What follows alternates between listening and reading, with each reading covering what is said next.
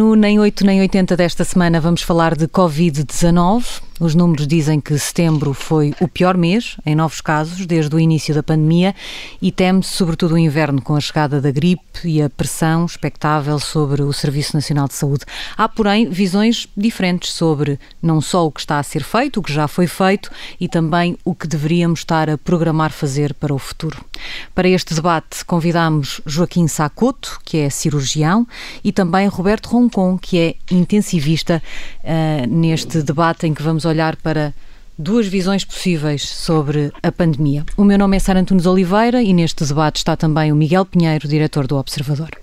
Uh, Doutor Joaquim Sacoto, uh, começo por si, escreveu que o confinamento de pessoas assintomáticas é o fruto do pânico e da ignorância e que não tem qualquer justificação médica. Mas nós sabemos que as pessoas assintomáticas podem ter cargas virais tão altas como os doentes que desenvolvem sintomas de Covid-19. Eh, acha que essas pessoas deviam andar na rua sem qualquer restrição? Sim, na minha opinião, devia. Repara uma coisa: nós temos atravessado muitas pandemias ao longo dos séculos.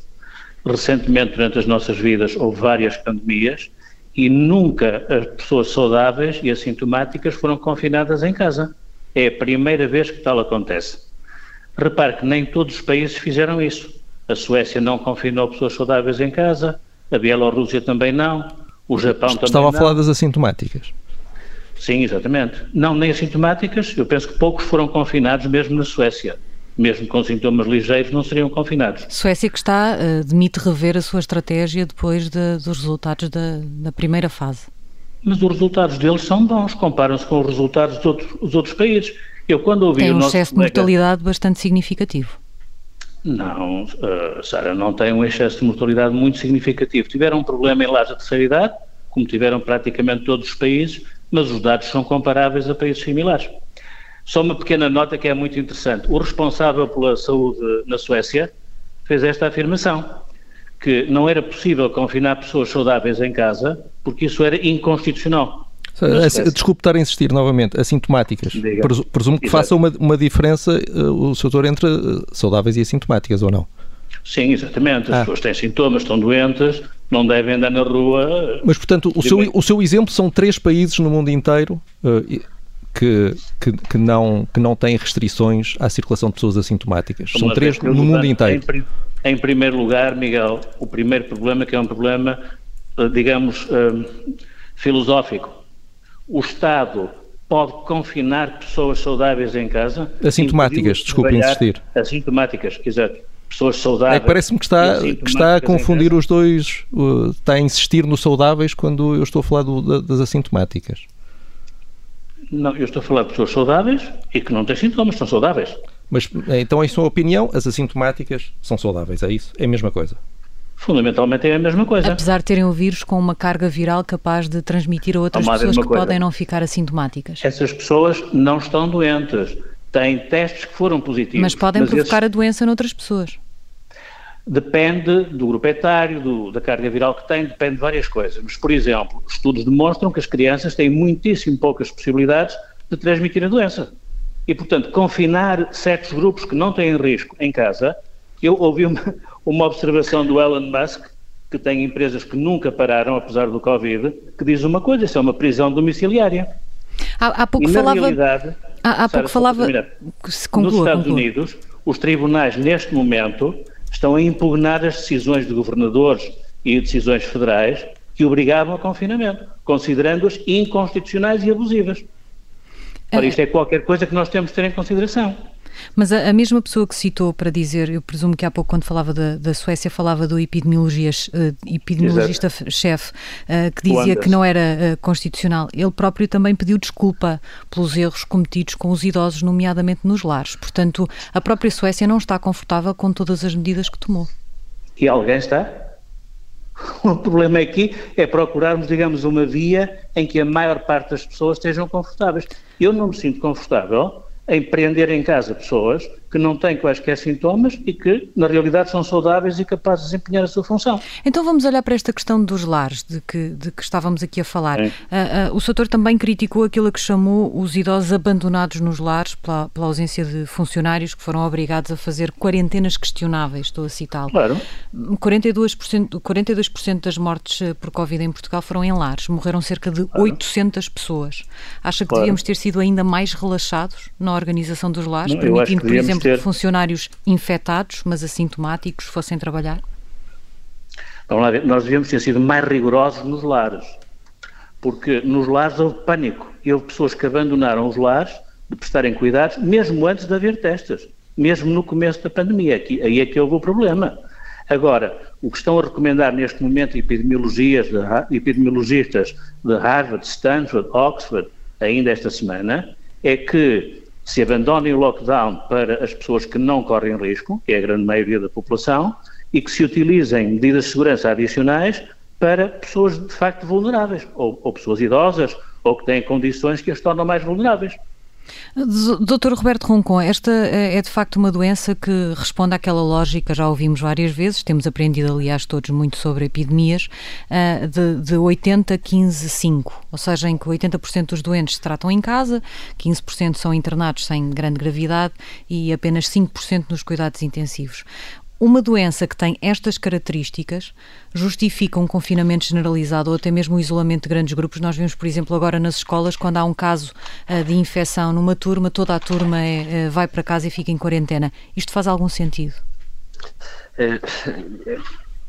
Como é evidente, à medida que nós vamos conhecendo melhor a doença por um lado e a epidemiologia da doença por outro, vamos conseguindo construir uh, um edifício um bocadinho mais sólido e mais fundamentado e, e, obviamente que nós a posteriori podemos questionar algumas decisões, mas eu penso que a pergunta fundamental é saber se na altura em que algumas das decisões foram tomadas, se era possível uh, tomar uh, decisões diferentes, com melhores resultados, com os dados disponíveis na altura.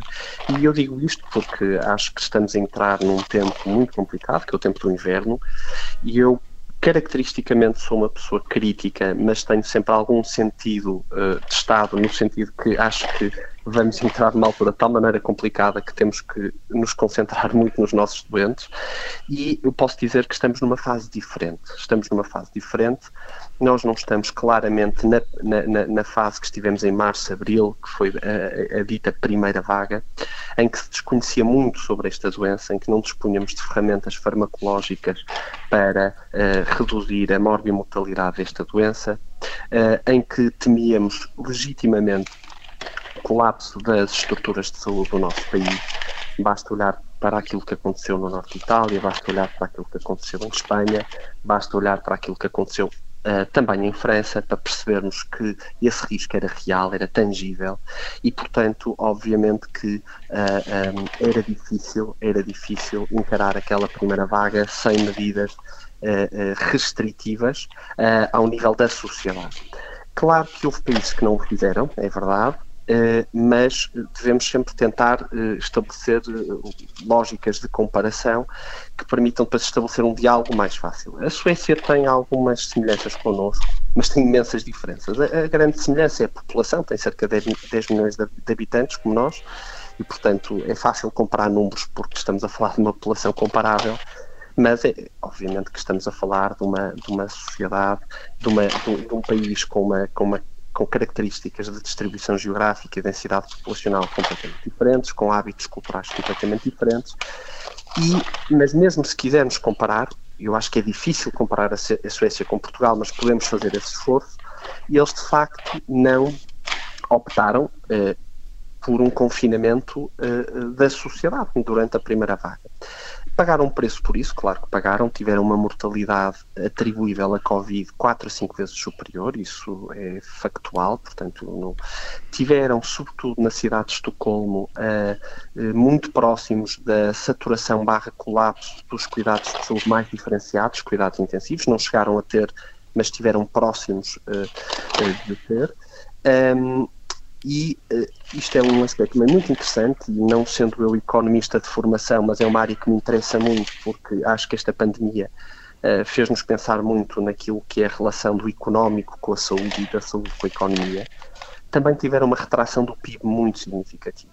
E, e, eu acho que também depois podemos começar a olhar para outros países e acho que vale sempre a pena comparar e não devemos dar por garantido que aquilo que fazemos foram as melhores opções, não é nada disso que eu estou a dizer, mas estou só a chamar a atenção e criar algumas pistas para uma discussão, digamos assim, mais, eh, mais animada, não é? Eh, que nós, sem confiança, não conseguimos ter uma retoma da economia.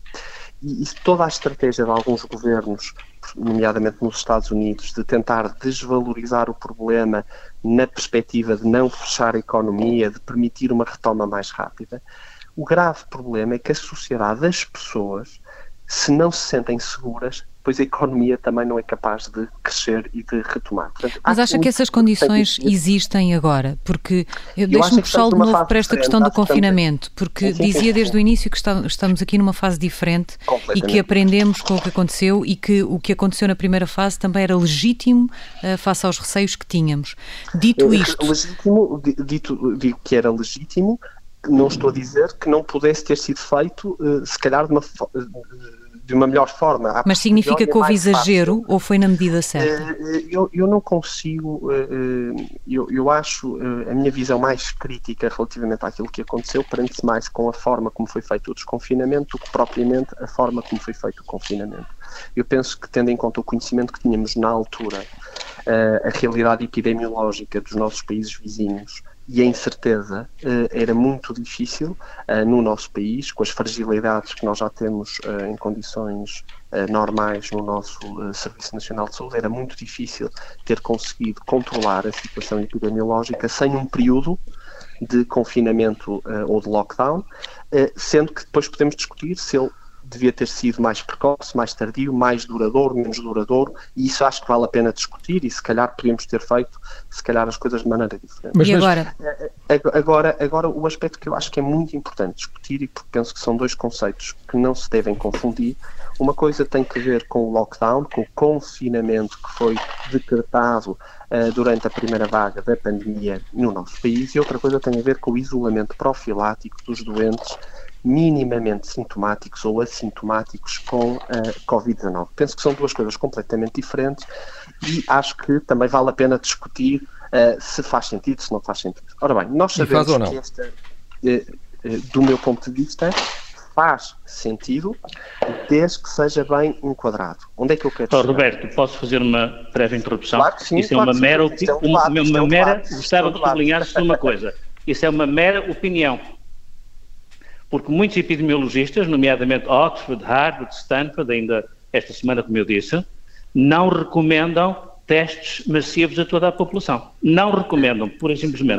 Mas, sim, mas nós não estamos a falar de testes massivos a toda a população. Aqui o que nós estamos, penso eu, que eu estava a tentar, de, no fundo, tipificar é a situação do doente que tem sintomas respiratórios ligeiros, que faz o seu teste de não, não, Mas é inquestionável. Tu, tu falaste em pessoas que não têm sintomas e que seriam apanhadas em testes.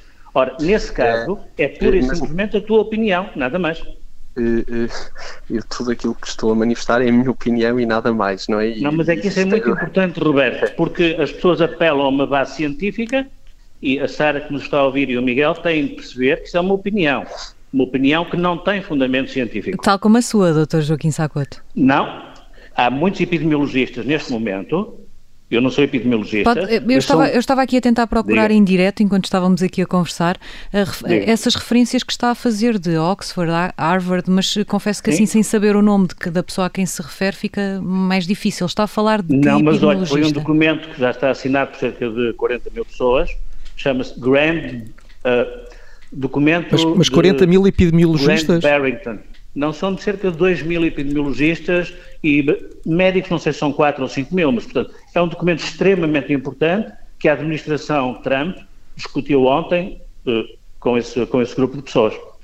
Uh, eu, eu, penso que isso, só, só para animar um bocadinho o debate, eu, eu, penso que ninguém, ninguém que acompanhe de forma mais atenta a realidade epidemiológica em Portugal sabe que, eh, portanto, acho que ninguém está neste momento perante a evolução epidemiológica do país, ninguém está a propor nenhum lockdown, nenhum uh, reconfinamento uh, no curto prazo. O que, nós, o que eu acho que vale a pena neste momento discutir, porque penso que tem mais a ver com o dia a dia dos portugueses e com aquilo que preocupa de facto os portugueses, tem que ver com a realidade. Por exemplo, eu tive um colega meu, um colega meu que uh, esteve em isolamento profilático, em isolamento profilático, porque a esposa uh, testou positivo para o SARS-CoV-2 e uh, okay. esse meu colega e esse meu colega uh, uh, estava assintomático, mas foi um, teve um contacto de alto risco que foi a esposa, não é? A sua mulher estava infectada e portanto esteve 14 dias em casa. E eu acho que vale a pena discutir a base científica desta decisão,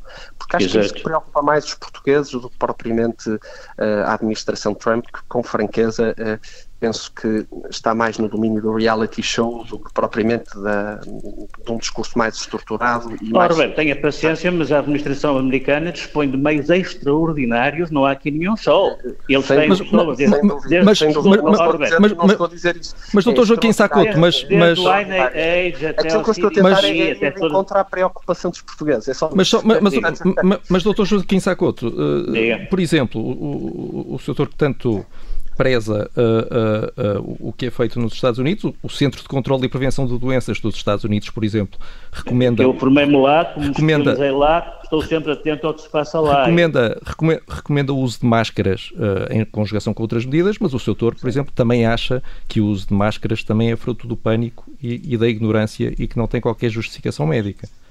Mas isso é o que acham a maior parte das pessoas. Nem a Organização Mundial de Saúde, nem o Center for Disease Control recomendam o uso de máscaras em espaços abertos. Embora a Organização Mundial de Saúde não é disso que está, diga. Não, não, é disso que eu estou a falar. Estou a dizer que recomendam o uso de máscaras em conjugação com outras medidas para pre precisamente poder haver uma abertura das sociedades e não haver um confinamento. Penso que a sua opinião é de que o uso de máscaras uh, não faz sentido, não é? Não, o uso de máscaras deve ser utilizado quando as pessoas estão doentes e se dirigem ao hospital, por exemplo, ou quando um médico está a examinar um doente. Não, não, não é isso Agora, que diz o Centro de Controlo e Prevenção de Doenças dos Estados Unidos. Eu só estava a tentar perceber até onde é que ia a sua uh, uh, adesão uh, àquilo que é recomendado nos Estados Unidos. Não, o não usar máscaras apenas na rua, em espaços abertos, na praia, por aí fora, desculpe, não, isso não concordo. Não, mas desculpe, mas está, está a dar dois saltos gigantescos entre ir a um Diga. hospital e estar com uma pessoa claramente doente e eu ir para a praia. Existe um enorme um enorme espaço no meio disso tudo, onde são recomendadas o uso de máscaras pelo Centro de Controlo e Prevenção de Doenças dos Estados Unidos e não só, e muitos outros, muitos outros organismos internacionais. Não, mas, ó Miguel, na rua, na rua o CDC não recomenda, não, nem, eu, nem não, a Organização mas Mundial Mas eu não estou a dizer na rua, uh, supermercados, por exemplo, transportes Sim, públicos, por, por exemplo. Por que não? Especialmente pessoas vulneráveis. Não, não, não, mas não é só pessoas vulneráveis, é todas as pessoas, não é? Eh, em sua opinião, ver-se usar ou não. Ah, eu não concordo todo. Deixe-me ser, muito, que... deixe ser oh, muito oh, específico sobre isso, porque... Se, se me permite, só, só, para tentar terminar o meu raciocínio, e gostava muito de entrar nessa questão das máscaras, que, é, é que eu gosto muito também de discutir a forma como nós, eh, eh, como, como nós nos relacionamos com o desconhecido, porque como é evidente, Exato. e acho que aí o Joaquim tem, tem a sua razão, e aí estamos de acordo, nós estamos a falar, em grande medida, de uma doença desconhecida, que tem uma base epidemiológica uh, particular e, portanto, há algumas decisões que têm uh, na sua base uh, alguma incerteza e algum desconhecido. Isso é verdade, e, depois podemos seguir pela direita ou pela esquerda, isto sem, sem metáforas políticas, para tomar decisões. Portanto, mas antes disso, só gostava de terminar, porque acho que é importante que os portugueses que nos estão a ouvir percebam que algumas das decisões que são tomadas podem ser discutíveis, mas têm um racional subjacente. Portanto, eu dei um Tem exemplo um, quê? meu, é um racional, portanto, uma base racional ah, por trás, exato. depois podemos discutir. Esse, esse exemplo do meu colega é muito interessante, porque é um, Portanto, basicamente, este doente, este meu colega, teve um contacto de alto risco, foi a sua esposa. A sua esposa tem a particularidade de trabalhar num infantário e houve um surto no infantário em que trabalhava e ficou infectada com o SARS-CoV-2. Felizmente, teve uma infecção minimamente sintomática. E uh, aqui a pergunta que se, que se põe, não é? É se era ético, não é? Este meu colega enquanto tinha um contacto de alto risco com alguém comprovadamente positivo, continuar a haver doentes em cuidados intensivos, não é? Portanto, eu acho que esta pergunta também se deve colocar, porque nós sabemos que quando estamos, e, e penso que já temos aqui uma base sólida para podermos dizer que um contacto de alto risco que se avalia pelo grau de proximidade, pela utilização ou não de equipamentos de proteção individual. Se alguém que está em contacto de alto risco com SARS-CoV-2 deve eh, estar próximo, por exemplo, de doentes vulneráveis, nomeadamente nos cuidados intensivos, aumentando necessariamente o risco de transmissão nosoconial da infecção.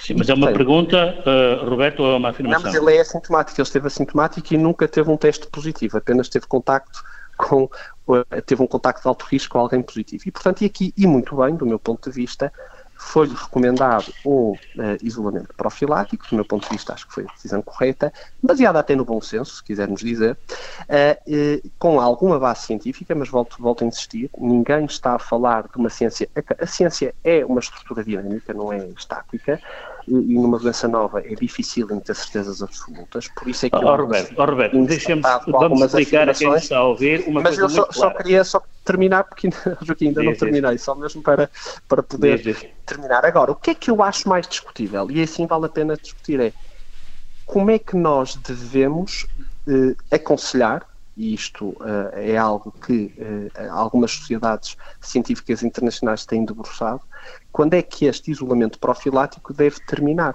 Ao fim de 10 dias, ao fim de 14 dias, devemos exigir, mesmo nos doentes positivos, um teste negativo para poderem regressar uh, à atividade laboral, por exemplo. E eu acho que isso também vale a pena discutir, do meu ponto de vista, porque uh, provavelmente se tivermos um critério de, lá está, o tal balanço entre a saúde e a economia, e aí eu acompanho muito Joaquim, aí aqui, ou seja, nós não podemos ter um discurso só centrado, estou à vontade para falar porque sou médico, não é? Portanto, Exato. sendo médico, como Joaquim, estou muito atento à saúde dos meus doentes e muito preocupado com a saúde da população, mas Exato. nós não podemos morrer da cura, não é? Portanto, Exatamente. Mas, mas, mas, mas doutor Joaquim Sacote, este, este é um bom caso, não é? Um cirurgião assintomático deve poder continuar a fazer cirurgias? Continuar a operar? Um cirurgião assintomático. Vamos lá ver, como é que o cirurgião assintomático sabe que teve contato com o coronavírus quer? Através de testes. Isso não é uma certo. coisa boa, descobrir que uma Diga. pessoa que pode. Isso não é uma coisa boa, descobrir, termos não. a capacidade de descobrir não, que uma pessoa é uma que pode transmitir coisa... a doença a um doente que está a operar está, na verdade, ver. assintomático. Vamos lá ver. Protegendo assim que... o doente que vai ser operado. Vamos lá ver. Não, isso é muito importante, extremamente importante. A Mayo Clinic isso preocupa uh, tem uma uh... muito, muito preocupante. A Mayo Clinic tem uma filtragem de pessoas que vão à clínica porque não encerrou nem as consultas, nem as cirurgias eletivas. É muito importante ver este ponto. Mas tem cuidado, tem filtros tais que dizem uma coisa: é mais fácil apanhar Covid na comunidade do que vindo ao hospital. Portanto, todos esses cuidados. Isso não é também porque no hospital as pessoas são testadas sempre que há um contacto com uma pessoa infectada? Sim, sem dúvida, absolutamente nenhuma. Todos os cuidados têm que estar implementados, não é? Especialmente quando estamos a falar de pessoas vulneráveis. Mas eu não estou contra a proteção de pessoas vulneráveis, estou 100% a favor. Aí concordo com o Roberto. Agora, o Roberto falou de duas coisas uh, que são muito importantes. Primeiro, o coronavírus é um vírus novo. Ora bem, o coronavírus não é um vírus novo. Isto é a mesma coisa que este momento, oh, oh, Roberto, é não te importas de eu acabar, agora estou eu a falar, não te importas de eu acabar de falar? Isto é a mesma coisa que dizer que um bulldog francês é um canídeo novo.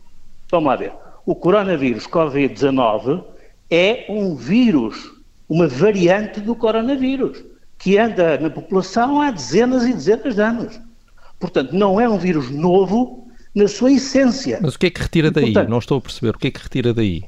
Eu retiro daí que há muito conhecimento que nós já temos sobre o coronavírus que pode ser transportado para o Covid-19. Mas deixe-me fazer uma pergunta. Um, um dos conhecimentos que temos, por exemplo, não é que lavar regularmente as mãos ajuda e, no entanto, o Sr. Doutor acha que isso é fruto do pânico. Uma das coisas que sabemos não, é que a distância social ajuda e, no entanto, é o, o Miguel que está a falar, não é? Sou eu que estou a falar. É o Miguel. Miguel, repara uma coisa, eu sou 100% favorável a lavar as mãos sempre que possível. Sou, o, que eu não o, sou, escreveu... o que eu não estou é obcecado com o higienismo. Porque, vejam uma coisa, eu penso que foram vocês que entrevistaram, entrevistaram o Bernardo Henri Levy, que veio cá a propósito do livro que ele escreveu, Este Vírus que nos enlouquece. Bem, eu não deixei de cumprimentar ninguém com aperto de mão. Não, mas, o certo, mas eu aqui, mas desculpe, já há bocado citou o Elon Musk, que, que, que há uns Diga. anos uh, defendeu que as pirâmides do Egito tinham sido construídas por extraterrestres. Portanto, eu acho que nós, se calhar, uh, não precisávamos de recorrer a essas autoridades para isto, não é? O que eu estava a tentar perceber era uh, o que é que lhe parece que nós aprendemos com os, os, outros coronavírus e o que é que devemos aplicar aqui, porque eu lendo-o chego à conclusão que a sua opinião é, é, de que não devemos fazer nada, devemos continuar não, com a vida não, normalmente não. e deixar que o vírus siga o seu curso. Não, nós aprendemos imensas coisas, sabemos que é um vírus respiratório, sabemos que se transmite por aerossóis. Não, não, certo, mas sabemos... o, que é que isso se traduz na nossa. É, o que é que nós devemos fazer para impedir que ele tenha um livre curso na nossa sociedade. Oh, porque eu lendo, a, a conclusão coisa. a que eu chego é que lhe parece é. que não devemos fazer nada. Pareceu-me, mas posso estar Foi o meu erro em transmitir a mensagem. mas realmente não é isso que eu penso. Nós devemos fazer a mesma coisa que fizemos quando houve a epidemia do H1N1 ou quando houve a, a, pois, a gripe porcina ou, ou quaisquer outra coisa. Como sabe, que é. como sabe, como sabe o, o, H1N1 é um vírus uh, significativamente diferente, apesar de ter sido também uma estirpe pandémica deste vírus e, e, nenhum coronavírus até hoje, para além do SARS-CoV-2, uh, conseguiu uh, provocar uma pandemia. Portanto, nós de facto estamos aqui oh. perante uma situação oh, que é nova, que tem uma novidade, não é? Portanto, não podemos, Todas as situações são novas. Hã? Todas as pandemias são Exatamente. novas. E a forma Isso não há dúvida nenhuma. Mas há uma coisa. Aquilo que é novo e ao desconhecido também merece uma reflexão, não é?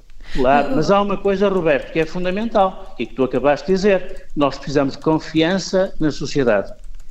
E para haver confiança na sociedade, os médicos têm que, em primeiro lugar, falar a verdade às pessoas. Oh, oh, totalmente de acordo, Joaquim. Se yeah. calhar, uma, uma, se uma falaste, falaste, falaste, nos Estados Unidos. Sim. Não, não, não, não, mas deixa-me acabar não, o meu raciocínio. Então, mas permitam-me permitam só interromper ambos, porque na verdade partimos para esta conversa sobre. Peço imensa desculpa, mas nós partimos para esta conversa sobre os Estados Unidos, muito a propósito de um documento que o Dr. Joaquim Saccoto citou e que eu creio que encontrei, uh, que é um documento que foi publicado com as, as linhas orientadoras do CDC norte-americano, do Centro de Controlo de Doenças uh, uh, em que era dito claramente que não se recomendava a testagem uh, de, de pessoas assintomáticas. Era disso que estava a falar? Não, é um documento que foi difundido esta semana e eu posso dar É que deixe-me dizer que esse, esse, dizer-lhe que este documento que foi publicado a meio de setembro, como não, sendo não, um documento não, que nasceu, mas deixe-me só terminar, que nasceu das linhas orientadoras do Centro de Controlo de Doenças norte-americano, uh, foi depois explicado por uma reportagem do The New York Times, uh, que, com base em documentos internos do CDC, esse documento foi imposto pela administração norte-americana contra a vontade e as sérias objeções dos especialistas, nomeadamente epidemiologistas do CDC, que estão contra essa visão de que as pessoas assintomáticas não devem ser testadas. Exato. Não, esta declaração, uh, se quiser, entretanto, ir vendo na, na net, é gbdeclaration.org. Tem, tem em português. Isso é... G de gato, B, declaration.org. E é extremamente recente. De qualquer maneira, o. Mas, mas não, não, não, não acha estranho que os especialistas do CDC, perante exatamente a mesma linha orientadora imposta por uma administração governamental, se tenham Sim. oposto, levantando sérias objeções à ideia de que não é suposto testar uh, pessoas assintomáticas nos não Estados acho Unidos? nada estranho, porque já no século XVIII o Rudolf Virchow, um dos médicos mais eminentes de sempre, fez esta afirmação. Todas as epidemias são fundamentalmente um fenómeno social e político, com algumas implicações médicas.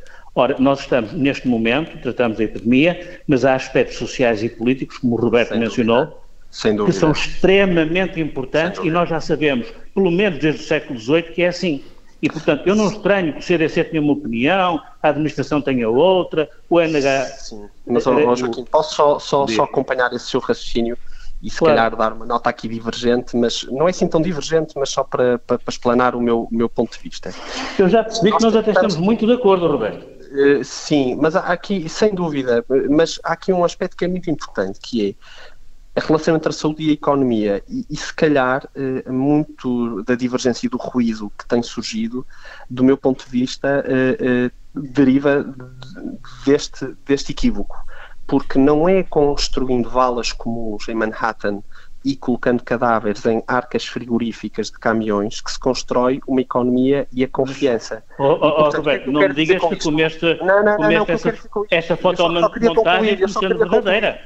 Eu só, eu só queria concluir. O que eu, eu, eu, dizer, eu, eu é peço é desculpa, mas não são fotomontagens, são factos. Não, não é uma fotomontagem, são factos. Oh, Sara, eu, eu, só queria concluir porque, oh, Joaquim, desculpa, é muito simples. O que eu quero dizer é o seguinte: é todos estamos de acordo eh, que eh, todas as decisões políticas têm uma, podem ter uma base científica e nem toda a, e a ciência não é, não, não, não, não, é, não é uma estrutura acabada e, portanto, existe aqui alguma incerteza e perante a incerteza claro. temos que tomar decisões e estamos de acordo. Uh, eu tenho uma visão de prudência, de prudência e, portanto, eu quando tenho alguma evidência uh, uh, no sentido de maximizar a proteção da sociedade, como é evidente, uh, uh, tendo essa visão, mas também reconheço, e portanto acho que este equilíbrio é importante e vale a pena discuti-lo, e por isso é que eu acho que este debate claro. é interessante, é que tudo isto tem os seus limites, porque senão podemos morrer da cura. Eu preferia uma estratégia prudente de responsabilização dos comportamentos individuais uh, para evitar a saturação dos uh, cuidados de saúde nesta fase do inverno, que vai ser complicada porque vamos ter muitos dias em circulação, e, e portanto, acho que é absolutamente fundamental passar uma mensagem de comportamentos de segurança, de, com aquilo que nós já sabemos. Exato. Já mas, somos, mas já oh, oh, Roberto, repara, repara uma coisa. Quando tu falas em confiança, e eu digo, temos que falar a verdade. Exatamente. Quando se declarou a guerra ao vírus, eu quero sublinhar isto. A primeira vítima das guerras é sempre a verdade. Isso é conhecido. Ora, quando se declara a guerra ao vírus, a verdade sofreu também. E realmente nós sabemos, por exemplo, e temos que o dizer claramente, as crianças não correm qualquer risco significativo com o Covid-19. Eu acho que não podemos dizer que não há risco absolutamente nenhum, mas concordo. Eu não digo nenhum. As crianças não têm nenhum risco significativo relativamente ao Covid-19. O que é que é risco significativo? Significa que a mortalidade é 0,0000 qualquer coisa. E quem diz o contrário, Dr. Joaquim Sacoto? Não, ninguém, temos, mas essa mensagem não passa para o público. Não faz nenhum sentido ter desculpa, mas crianças acho, acho máscaras. Acho eu, penso, eu, penso que essa mensagem tem que passar, o, Joaquim. O, o, problema, o, problema, o problema aí não é, não é as crianças sofrerem ou, ou, ou haver uma alta mortalidade. Tem a ver com, tem a, ver com a, transmiss, a transmissão do, do, vírus. Mas, Dr. Roberto Roncon, uma coisa de que se fala muito é da, da mortalidade extra-Covid. De março muito a agosto bem. morreram mais 5.882 pessoas em Portugal do que em igual período do ano é passado. Não é? Quantas, quantas pessoas se espera que, que morram por um menor acesso aos cuidados de saúde para garantir o tratamento de doentes com Covid e, e, a capacidade de resposta do SNS? Onde é que está o equilíbrio disto? Exatamente. Eu acho que isso é que é o grande território de discussão. Eu, eu acho que, sinceramente, acho que felizmente cada vez temos eh, visões de negação da, da epidemia e, e, dos riscos inerentes à epidemia. Acho que essas visões são cada vez mais residuais. Uh, acho que também aquela visão uh, fundamentalista de que só interessa tratar a Covid também tem vindo a desvanecer e também sou crítico relativamente a ela e acompanho o Joaquim nessa, nessa claro. crítica, digamos assim. Um, agora, vale a pena perceber qual é o equilíbrio que nós vamos ter que aqui conseguir. E eu diria que este equilíbrio vai depender do comportamento de cada um de nós. E porquê é que eu digo isto? Porque, uh, e isto aqui acho que posso falar com uma base científica sólida, os nossos comportamentos interferem na transmissibilidade do vírus e, na, e, no comportamento do vírus na sociedade e, portanto, se nós tivermos comportamentos responsáveis, vamos diminuir o risco de transmissão uh, desta infecção e vamos diminuir a expressão desta epidemia. E, portanto, eu diria que para responder a essa pergunta, uh, eu preciso primeiro de saber como é, que, uh, como é que nós vamos encarar este problema e vamos de forma responsável, sem fundamentalismos, porque repara uma coisa, o problema dos fundamentalismos, e eu, uh, pronto, aqui em debate com o Joaquim, neste debate animado, achei interessante e, e, percebi, pronto, isto é subjetivo, mas percebi alguma da sua indignação, porque eu percebo, eu percebo que nós, o fundamentalismo tem um grande perigo, que é as pessoas a dada altura tão cansadas desta maratona uh, ficam fartas disto, percebe? E ao ficar oh, Roberto, fartas mas não há fundamentalismo aqui presente, pois não? não mas não há fundamentalismo aqui presente, penso eu. Eu não falei eu gostava... eu estava a falar, eu estava a falar de que em geral. Alguma, alguma, estou, estou a falar da minha percepção, subjetivamente, Sim. de algumas coisas que disse, de, de, afirmações assim mais perentórias, penso eu, estou, estou, a, estou a fazer uma interpretação, é uma interpretação discutível, como é evidente, acho que radica no medo da exaustão, não é? Ou seja, a população pode ficar de tal maneira exausta desta visão covidocêntrica da sociedade que isto até Concordo. pode ter depois um efeito perverso, não é? Portanto, foi, é assim que eu às vezes interpreto também. Pronto. E o que eu quero dizer é, isso tem que ser evitado.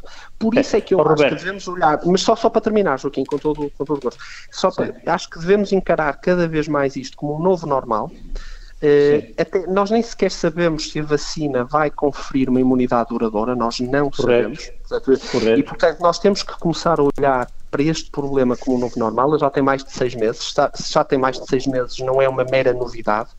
E de que forma é que nós conseguimos, de forma equilibrada, recorrendo à melhor evidência científica que vamos tendo em cada momento, em cada momento, e ela é dinâmica, e devemos pôr sempre todas as hipóteses em cima da mesa, mas também não, não devemos ocultá-la, não é? Portanto, devemos construí-la com responsabilidade. Vamos tomando as melhores decisões para que depois também as pessoas não se virem contra o vírus. Porque aquilo que também acontece em algumas sociedades, e acho que também deve ser motivo de análise pelos meios de comunicação social, por exemplo, em Madrid, em alguns bairros mais desfavorecidos de Madrid, já começam a existir manifestações de indignação e de revolta contra os confinamentos porque as populações estão exaustas. Por causa desse cansaço é, começa a é discutir-se agora que é a fadiga Covid. Meus senhores, nós temos aqui menos de 4 minutos para terminarmos. Eu só queria fazer uma Nós temos aqui menos de 4 minutos para terminarmos a nossa conversa muito, muito e, portanto, rápido, nós íamos deixar assim, aqui só mesmo o tema final.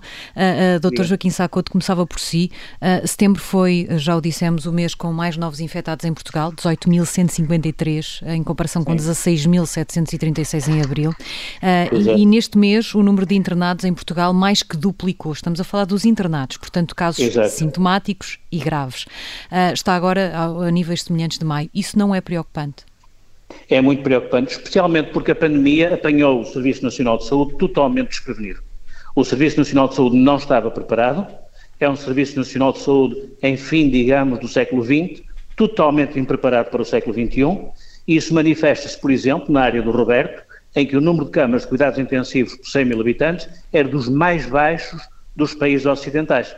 Nós tínhamos 4 a 5 camas de cuidados intensivos por 100 mil habitantes, enquanto a Alemanha tinha 20 e os Estados Unidos têm 40. Ora, portanto, é necessário dar um salto para uma nova realidade. E, de alguma maneira, o Covid-19 ajudou-nos neste sentido. Mas como, é que, mas como é que impedimos que o número de internados uh, continue a subir? Será com o distanciamento social, lavando as mãos, usando máscaras ou, é ou simplesmente que... fazendo figas? Não, não podemos fazer figas, nós temos que ser intervenientes e proativos. Mas há muito internamento social, há muitas pessoas que estão internadas porque, infelizmente, não têm condições para estar em casa em confinamento. E em muitos hospitais, a grande maioria dos internados são casos sociais. Isto também é uma coisa mas essas que não devemos não vão ocultar. desaparecer, não é? E esses não, casos não vão dizer, desaparecer. E em relação ao Covid não há números desses, não é? Não sei não, onde é não, não, não, mas nós, nós sabemos porque falamos com profissionais de saúde que estão em Castelo Branco, em Bragança, etc, etc, e dizem, nossa, todas as pessoas que estão lá são casos sociais. Portanto, nós sabemos, não sabemos os números. É isso que acontece no seu hospital, Roberto Concon? Eu, repare, eu, eu, eu, eu, concordo com o Joaquim quando diz que esta pandemia expôs algumas das fragilidades que, que nós já conhecíamos do Serviço Nacional de Saúde. Mas, mas eu aqui, pronto, aqui também não posso deixar de fazer alguma da defesa do Serviço Nacional de Saúde, porque eu acho que a performance, tendo em conta as dificuldades que tínhamos de base, foi notável. Foi notável fundamentalmente graças ao enorme profissionalismo uh, de todos os profissionais de saúde que acompanham o Serviço Nacional de Saúde. Mas agora eu gostava de abrir aqui a discussão, porque eu também estou muito preocupado com o Joaquim. Não tanto pela Covid-19, porque eu acho que nós, estou preocupado, mas não é a minha única preocupação, e nós agora dispomos de algumas ferramentas, nomeadamente tratamento, que podem ajudar, não vão resolver, mas ajudar a lidar com estas formas mais graves, mas devemos preocupar-nos com o Covid-19, mas também devemos eh, procurar situações que maximizem a forma como o sistema também pode funcionar. E acho que aqui não devemos ter preconceitos ideológicos. Eu estou muito à vontade para falar, porque dedico quase 100% da minha atividade profissional ao Serviço Nacional de Saúde, sou um médico do Serviço Nacional de Saúde, mas acho que estamos num tempo de exceção e eu acho que o plano, tenho pena, pronto, isto é uma pena, e nem é uma crítica política, porque é como eu digo, acho que nós agora devemos arregaçar as mangas, tratar os nossos doentes, encarar o inverno de frente, mas isto até é, uma, é, um, é, quase que um alerta que eu deixo, porque ainda estamos a tempo de melhorar este aspecto. Fico triste quando o plano de outono inverno do Governo tem apenas uma vez a palavra privado ou privados no seu texto. O que é que eu quero dizer com isso? Nós temos um Sistema Nacional de Saúde que transcende o Serviço Nacional de Saúde e que também pode ter um papel relevante na forma como nós lidamos para uma situação de exceção. Aliás, este setor privado e social, e aqui o setor social com particular importância e acuidade, eh, eh, como diz o Joaquim muito bem, eh, este vírus é um vírus cobarde que, que atinge desproporcionadamente os mais desfavorecidos, uh, com maior reserva fisiológica, uh, e, portanto, devemos uh, encarar a resposta não apenas como uma resposta do Serviço Nacional de Saúde, mas uma resposta articulada do Sistema Nacional de Saúde. Muito importante Uh, e, e, acho que aqui, o, digamos que o plano ficou um bocadinho aquém daquilo que eu acho que podia, e estou à vontade para falar porque sou insuspeito, percebem? Dedico-me de alma e coração ao Serviço Nacional de Saúde e sou um grande, um grande defensor do Serviço Nacional de Saúde, humildemente, pronto, estou a dizer isto, mas humildemente considero-me um defensor do Serviço Nacional de Saúde. Nós estamos num tempo que, em que todos somos precisos e, to, e todos devemos trabalhar eh, de forma o mais articulada E entende que o sistema privado também... Parar, para, só, só para terminar, porquê? Porque nós temos o desafio das doenças oncológicas, das doenças cardiovasculares, eh, dos outros vírus respiratórios, enxertados numa Covid-19, num Serviço Nacional de Saúde que todos os anos já tem dificuldade, nomeadamente nos cuidados intensivos, apesar do esforço que agora sei que o Governo está a fazer de aumentar esta capacidade instalada, mas não se muda um, um déficit de décadas em meio ano, isso não é possível. Precisamos de equipamentos e treinar profissionais e, portanto, e eu acho que aqui também fica esta alerta que devemos envolver todos os todos os intervenientes uh, neste, uh, neste problema e trazer quer o setor social, quer o setor privado mais para a resposta uh, integrada e funcional deste problema. Joaquim Sacoto, Roberto Roncon, obrigada a ambos por terem estado obrigado, neste nem um 8 nem 80. Eu é que agradeço, muito obrigado. Obrigada. Obrigado. obrigado. Adeus, obrigado, com licença.